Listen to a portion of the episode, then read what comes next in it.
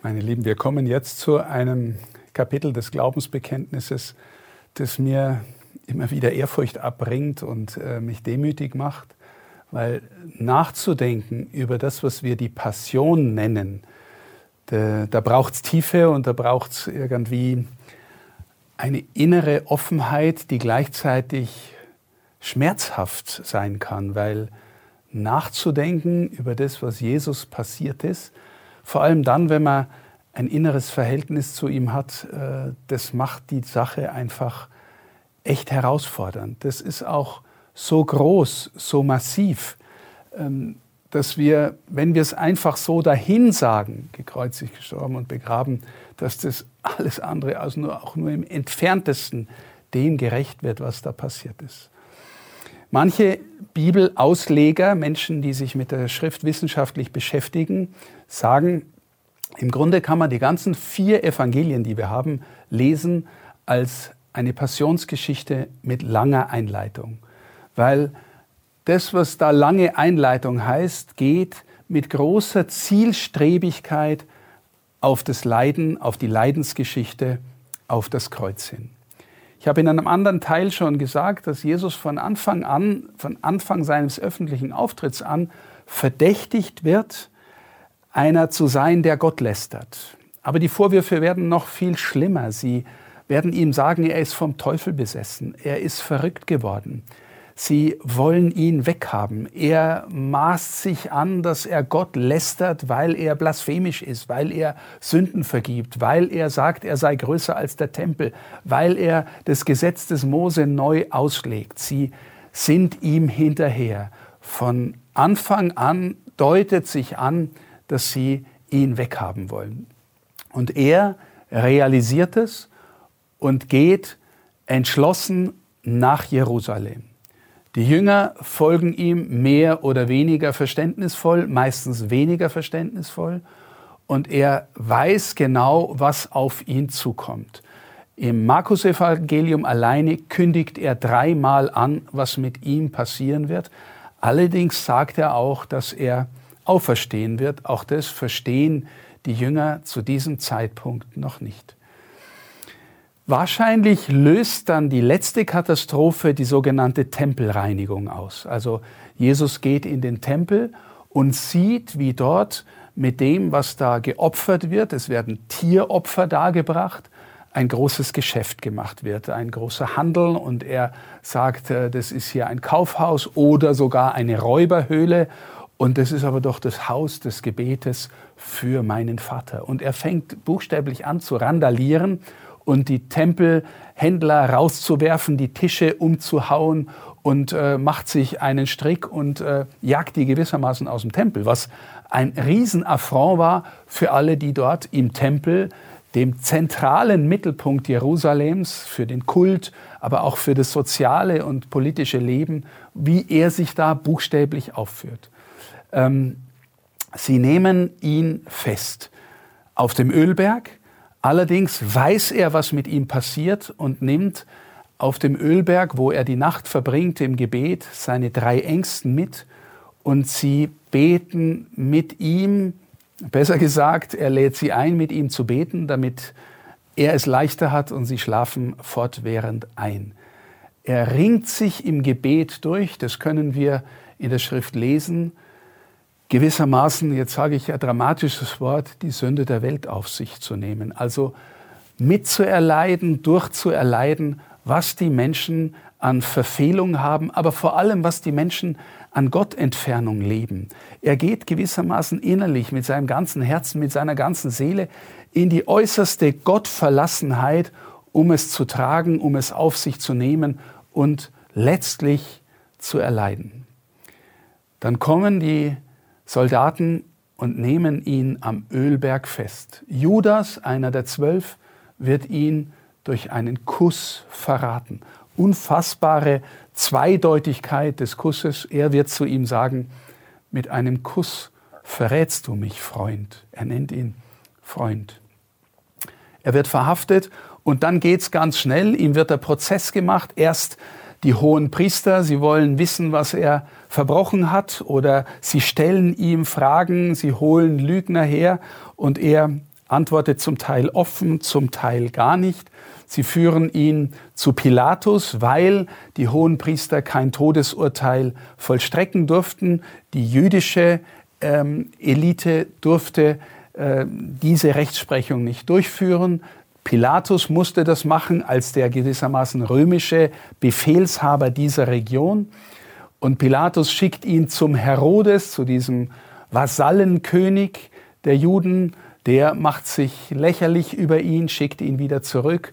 Pilatus ringt sich am Ende durch, obwohl er keine Schuld an ihm findet, wie er sagt, auf Druck der, des jüdischen religiösen Establishments und aufgrund der aufgehetzten Masse ihn zum Tod zu verurteilen, nicht ohne ihn vorher zu foltern und zu quälen.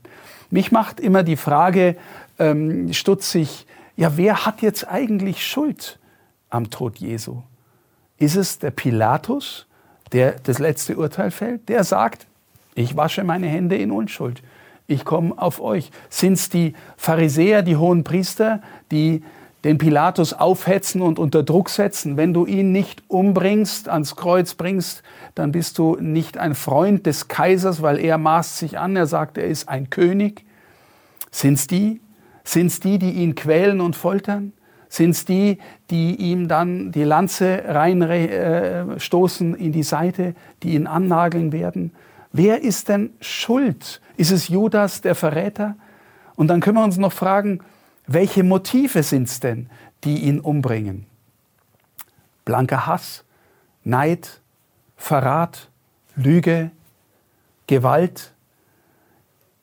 Alle möglichen Motive spielen rein, alle möglichen Akteure, die Schuld auf sich laden, spielen mit. Und am Grunde kann man sagen, jeder hat Schuld und niemand hat Schuld. Und im Grunde kann man sagen, alle möglichen Motive spielen mit rein und irgendwie ist kein Einzelner da, der dingfest gemacht werden könnte. Irgendwie ist die ganze Welt beteiligt und irgendwie sind alle möglichen Motive der Bosheit des Menschen mitbeteiligt, die ihn am Ende umbringen. Was bedeutet der Tod Jesu für die Welt. Christlich gedeutet sagen wir, er, der der Gottmensch war, er, der alles auf sich genommen hat, er, der ganz weit hinausgegangen ist in die Gottverlassenheit der Welt, er nimmt das alles auf sich und durchlebt das Böse bis auf den letzten Grund, indem er es an sich nimmt, auf sich nimmt und man kann sagen, im Bild gesprochen, letztlich dadurch auch irgendwie verschlingt, irgendwie die Tür öffnet zu dem, was nachher sich ereignen wird in der Auferstehung. Über das wird man dann nochmal gesondert reden. Aber zunächst mal nimmt er das alles auf sich. Ich möchte auch nochmal ein Bild bringen, wie man das tiefer verstehen kann. Im Liebesverhältnis zwischen zwei Personen wissen wir, dass wenn eine Person krank ist und leidet und die andere Person wirklich an ihrer Seite steht, dann leidet die andere Person meistens mit. Und es erleichtert oft das Leiden der kranken Person. Wir wissen zum Beispiel aus der Kindermedizin, wenn ein kleines Kind krank ist und die Mama steht an seiner Seite, dann wird das Kind auch physisch schneller gesund, als wenn das Kind alleine wäre, niemanden um sich hätte und vielleicht ganz schnell meint, es muss sterben oder was auch immer Schlimmes ihm passiert. Aber wenn die Mama da ist und das Kind liebend umgibt, dann weiß das Kind, es ist zwar krank, es leidet, aber unter den bestmöglichen Bedingungen, weil der Herzensraum der Mutter so offen ist, dass das Kind da hineingenommen ist und getragen ist, mitgetragen ist, gehalten ist. Und diese Vertrauensbeziehung, die sich da eröffnet im Blick auf das leidende Kind, die kostet die Mutter was. Also ein Kind leidet in der Nacht, es kostet sie den Schlaf. Ein Kind leidet Und die Mutter hat dramatische Schmerzen, weil sie ihr Kind so liebt und mit dem Kind so verbunden ist. Die Mutter weiß oft viel besser, was dem Kind fehlt, als das Kind selbst und kann es dem Arzt besser erklären, weil sie sich so tief einfühlen kann. Also dieser Effekt, dass das Kind schneller heil wird, weil die Mutter an seiner Seite steht, kostet die Mutter was. Jetzt habe ich in einem anderen Beitrag schon mal gesagt, der Mensch ist aus der Gottesverwandtschaft rausgefallen. Und es gibt in ihm die Tendenz, ich muss überleben, ich bin allein auf der Welt, ich muss meine Ellenbogen einsetzen. Es geht zuerst einmal um mich, dass ich nicht zu kurz komme. Ich muss mir mein Sein dürfen unter die Füße und unter den Hintern schieben, dass ich da bleiben kann, weil sonst trägt mich ja keiner, muss ich mich selber halten. Und dann kommt von vorne, aus dem Zeitstrahl gewissermaßen von vorne, die Bedrohung des Todes auf mich zu. Also ich weiß irgendwann, kommt mir von vorne der Tod entgegen, was mich erst recht dazu veranlasst, mich festzuhalten und hier zu bleiben und mich um mich zu kümmern, dass ich ja nicht vergehe. Das heißt, meine Lieben, die seelische Krankheit des Menschen, seine Egozentrik, hat zutiefst zu tun mit, darf ich sein? Bin ich gehalten? Bin ich geliebt? Und dann auch nochmal, bin ich nicht dauernd bedroht? Von vorne kommt mir Leid, Not und am Ende der Tod entgegen? Bin ich da nicht, muss ich nicht schauen auf mich zuerst? Das heißt, meine Lieben, wenn Sünde, Egozentrik eine Folge der Gottverlorenheit ist, dann bräuchten wir doch einen Gott, der so nah auf meine Seite tritt wie die Mutter an das Krankenbett des Kindes, aber gewissermaßen die Urkrankheit des Menschen selbst nochmal unterfängt, seine Todesbedrohtheit, seine Egozentrik gewissermaßen an und auf sich nimmt, damit der Mensch schneller heil wird. Und meine Lieben, das kostet den was. Der kommt, stellt sich an deine Seite und sagt, hab Vertrauen, ich bin bei dir. Und es kostet ihn das Leben und wie es ihn das Leben kostet. Bis zur äußersten dramatischen Folter, bis zum letzten Erleiden. Und wisst ihr, wenn man die Geschichte dann nochmal durchgeht, so ein bisschen, er betet für die, die, ihn, die ihm die Nägel reinhauen. Er betet für die, die ihm die Lanze in die Seite stechen. Vater, vergib ihnen. Sie wissen nicht, was sie tun. Er ist gekommen, um die Menschen aus ihrer Gottverlassenheit, aus ihrer Egozentrik zu befreien, aus ihrem geistlichen Tod zu holen, um sie nach Hause zu holen. Warum sage ich jetzt nochmal geistlichen Tod? Weil im ersten Johannesbrief der Satz steht, wer nicht liebt, bleibt im Tod. Meine Lieben, wir ahnen, dass die Liebe irgendwie der Sinn des Lebens ist, unseres Lebens. Wenn wir nicht lernen zu lieben, dann äh, bleiben wir irgendwie allein. Und jetzt, ja, wir ahnen das und wir wissen, dass wir lieben können und sollen. Und trotzdem können wir es oft nicht, weil wir ganz oft Liebe mit Besitzergreifung verwechseln. Ich will dich, aber ich will dich für mich. Kann ich dem anderen um seinetwillen dienen? Auch wenn, wenn mich das wirklich was kostet, fällt uns schwer. Der Herr will uns in eine Liebesfähigkeit befreien, die der Seinen ähnlich ist. Und dazu gewissermaßen nochmal unterfängt er uns mit all dem Mist, was wir auch in uns und an uns haben und nimmt es auf sich. Und Christen aller Zeiten glauben, dass sie sich, wenn sie sich am Kreuz festhalten, ins größere Heil finden.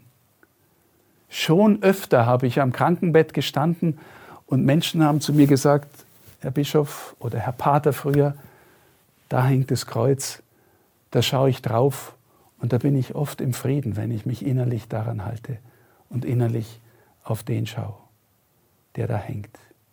Deswegen verehren wir das Kreuz. Sind wir Menschen, die ein Idol anbeten, weil sie das Kreuz verehren? Wenn wir die richtige Bedeutung des Kreuzes sehen, dann ist es gewissermaßen das Anti-Idol schlechthin. Weil, weil wir dann spüren, das, was der durchgemacht hat, das geht nur aus Liebe und es ruft uns zur Liebe. In diesem Sinn, meine Lieben, bedeutet gekreuzigt, gestorben und begraben, er geht für uns in den äußersten Abgrund des Todes und der Gottverlassenheit, um auch diese äußerste Gottverlassenheit noch mit seiner Präsenz zu erfüllen, dass wir durch ihn und im Vertrauen auf ihn neu ins Leben kommen.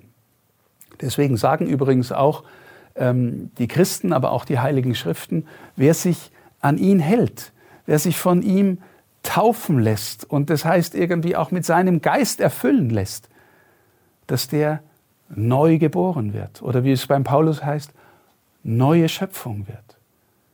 Im Johannesevangelium sagt Jesus zu dem, der ihn da besucht, der Nikodemus, wenn du nicht von neuem geboren wirst, kannst du das Reich Gottes nicht schauen. Das heißt aber auch, dann kannst du auch nicht verstehen, woraus ich lebe, woraus mein Leben, das ich dir schenken will, kommt. Wenn du dich auf mich einlässt, sagt Jesus gewissermaßen, wenn du dich an mir festhältst oder wenn du mir vertraust, weil es geht um diese persönliche Vertrauensbeziehung, dann fließt dir daraus das Leben zu, das ich dir geben will und das ich für dich erlitten und am Kreuz erkauft habe. Gelitten unter Pontius Pilatus, gekreuzigt, gestorben und begraben. Meine Lieben, Glaubensbekenntnis heißt auf Lateinisch Credo. Ich habe ein Buch geschrieben, das heißt Credo.